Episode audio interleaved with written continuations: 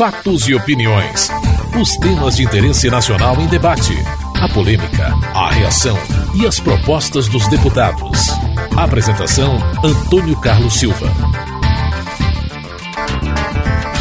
Na discussão da medida provisória sobre mudança do controle acionário da CELG para a Eletrobras, a oposição obstruiu por não concordar com a inclusão das regras de flexibilização das licitações para obras do PAC, Programa de Aceleração do Crescimento.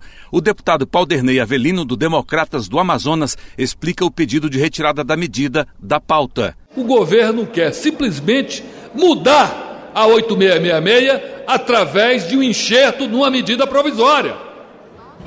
E aí não dá para nós aceitar. O governo insiste em trazer reiteradas vezes essa história desse RDC para o PAC. Nós entendemos que aí o governo está extrapolando. Nós não podemos, nesta casa, o Congresso Nacional, a Câmara dos Deputados, dizer sim a tudo que o Executivo manda para cá e que os senhores deputados também tem autonomia. O deputado Bom Gás, do PT do Rio Grande do Sul, defendeu a inclusão do regime diferenciado de licitações. A medida adotada pelo regime diferenciado, ela mantém toda a transparência no sentido do controle público sobre os recursos no processo licitatório. Mantém, portanto, um processo licitatório, só que ele é mais simplificado, mantendo o controle. Com isso, nós estamos superando muitas vezes medidas protelatórias, que no caso de um processo licitatório, um dos exemplos que nós pegamos aqui, é de uma licitação que chegou a durar 250 dias, que foi para 80 dias, que reduziu, portanto, e permite uma agilidade do ponto de vista do serviço público nesse processo. Além de nós mantermos a transparência, nós termos mais eficiência, nós podemos e precisamos para o Brasil, principalmente nas obras que dão estrutura para um Brasil que cresce. O líder do governo na Câmara, deputado Arlindo Quinalha, do PT de São Paulo, fez um apelo às oposições. O RDC resultou em economia de tempo e em economia do dinheiro público. Inclusive, há governadores da oposição que pretendem, a partir da discussão de uma nova lei das licitações, da 8666, evoluirmos todos, e é uma política de Estado e não de governo, para um regime de contratação que agilize investimento e que mantenha uma rigorosa fiscalização. Diante disso, queria fazer uma proposta a todos, mas especialmente à oposição, que nós assumíssemos um compromisso de começar a votação com um compromisso. No que diz respeito à votação do RDC, nós faríamos uma votação nominal e, é claro, com a liberdade de cada partido defender as suas posições e expressá-las no voto. O PSDB concordou, como declarou o deputado César Colnago do Espírito Santo. Em função do apelo do líder do governo e a nossa principal questão é, mais essencial é a questão do RDC, que somos absolutamente contrários. É, nós vamos acatar o apelo e vamos, por parte do PSDB, entrar no entendimento de votarmos com a, com a colocação do líder Alino Chinag. Outros partidos de oposição mantiveram a obstrução. O deputado Mendonça Filho do Democratas de Pernambuco justificou a posição do partido. Para nós é um absurdo que o governo queira introduzir numa medida provisória o regime de contratação diferenciado para facilitar as obras do PAC, como se porventura isso fosse uma, uma panaceia, algo especialíssimo essa medida provisória, na origem, tratava exclusivamente da federalização da CELG, a Companhia Energética do Estado do Goiás. O governo, de repente, como se fosse uma medida provisória bonde, introduziu uma série de medidas, inclusive é, ampliação do RDC para as obras do PAC. A nossa posição é no sentido de continuarmos obstruindo e dificultando esse abuso que está se tentando praticar aqui com o aval do Parlamento brasileiro. Mesmo com obstrução, a medida provisória foi mantida na pauta e a discussão começou. Os deputados também questionaram a renegociação de dívidas tributárias de instituições de ensino superior de quase 15 bilhões de reais, que serão convertidas em bolsas de estudo. Também prevista na medida provisória. O deputado Esperidião Amin, do PP de Santa Catarina, citou o caso do seu estado. O estado de Santa Catarina deve hoje 60% das matrículas no ensino superior a fundações educacionais, deputado Noé, instituídas por lei municipal. São instituições públicas, deputado Décio Lima. Se há ou não há esse débito com imposto de renda, isso é altamente controvertido. 60% das matrículas de todo o ensino superior de Santa Catarina, deputado Mariani, são dessas instituições. Então não é pouca coisa. Nós queríamos e queremos um tratamento apropriado para isso que não foi criado por nenhum governador. Isso brotou, brotou das autonomias do nosso estado, em cada região.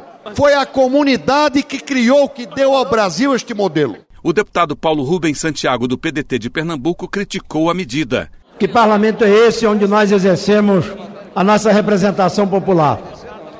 Se somos o parlamento da legalidade, o parlamento do exemplo, o parlamento da ética, ou se estamos nos transformando, segundo interesses específicos, no parlamento da esperteza, no parlamento dos maus exemplos, no parlamento das vantagens corporativas e dos interesses de grupos econômicos.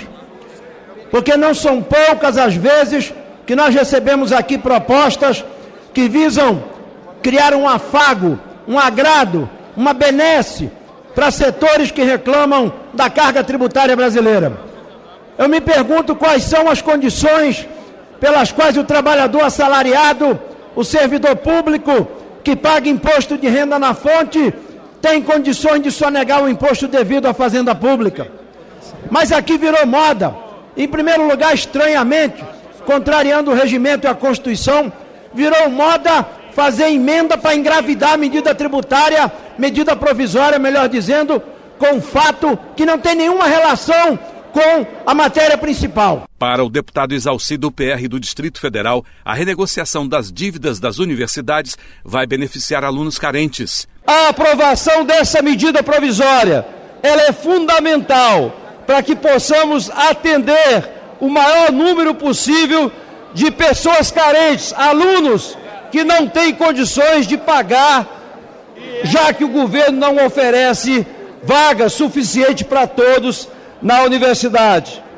Mas temos, de fato, uma restrição no RDC.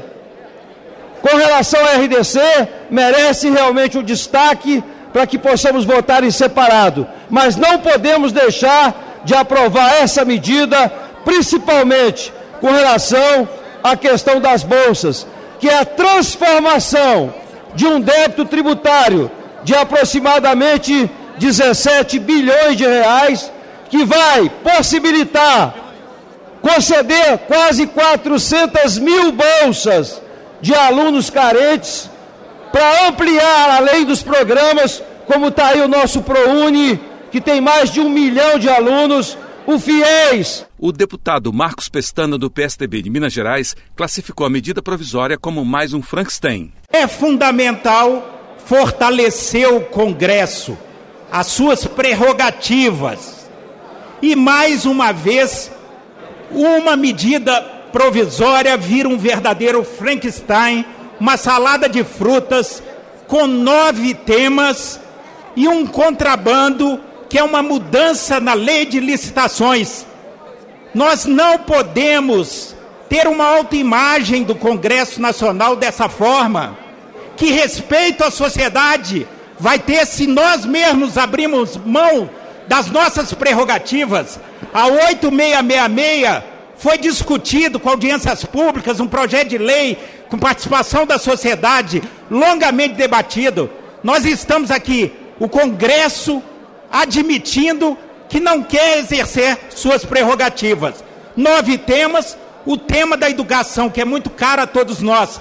O texto final acabou de chegar no e-mail e nós estamos aqui engolindo um contrabando que é RDC. O deputado Luiz Noé, do PSB do Rio Grande do Sul, lembrou que a renegociação não é perdão da dívida. Se não fosse esses sistemas, muitos dos que estão aqui não teriam condições de ir até uma faculdade federal. E esta oportunidade que eu tive na vida, que mais de 500 mil pessoas, sim, são número, mas são pessoas que terão a oportunidade de mudar de vida. Quando se fala que 17 bilhões serão deixados de cobrar, não serão deixados de cobrar, serão transferidos diretamente para as pessoas terem a oportunidade de fazer a faculdade é nós nos iludirmos. Parece que nós estamos fazendo um benefício, parece que esses 17 bilhões estão sendo simplesmente perdoados. Vários outros sistemas econômicos por esta casa e por este governo tiveram suas dívidas perdoadas, totalmente liquidadas. Este modelo não, ele não está tendo. É bom deixar isso bem claro. Estes 17 bilhões são transformados diretamente em oportunidade de educação. Não é feito nenhuma benesse, não é perdoado nada, é dado oportunidade para as pessoas estudar. O relator da medida provisória, deputado Pedro Uxai, do PT de Santa Catarina, explicou a proposta. O eixo central das universidades, que hoje tem um passivo que se caracteriza por grave crise financeira, qual é a solução delas? Ou aumenta e dobra as mensalidades, que é impossível na condição socioeconômica dos estudantes, ou o governo busca uma alternativa de cobrar esse tributo sem fazer anistia, sem fazer perdão de dívida, mas transformar esta dívida de 100%, 10% em espécie pagando por 15 anos e as outras 90% em bolsa de estudo nos critérios de ProUni. Esse é o mérito dessa medida, desse texto que construímos a, coletivamente aqui e junto com o governo. Esse é o grande mérito social de transformar uma dívida tributária impagável, deputado Mariano, impagável, e transformando em milhares de jovens, filho de trabalhador, filho de agricultor ou de micro pequeno empresário, ter o direito a estudar, ter direito à universidade, ter o direito a ensino superior. Mais pedidos foram apresentados para tentar impedir a votação da medida provisória, que foi aprovada, com o regime diferenciado de contratações para obras do PAC e a renegociação das dívidas das instituições de ensino superior. Numa votação nominal, o RDC foi aprovado por 221 votos a favor, 150 contra e três abstenções. A medida vai ao Senado. Você está ouvindo Fatos e Opiniões.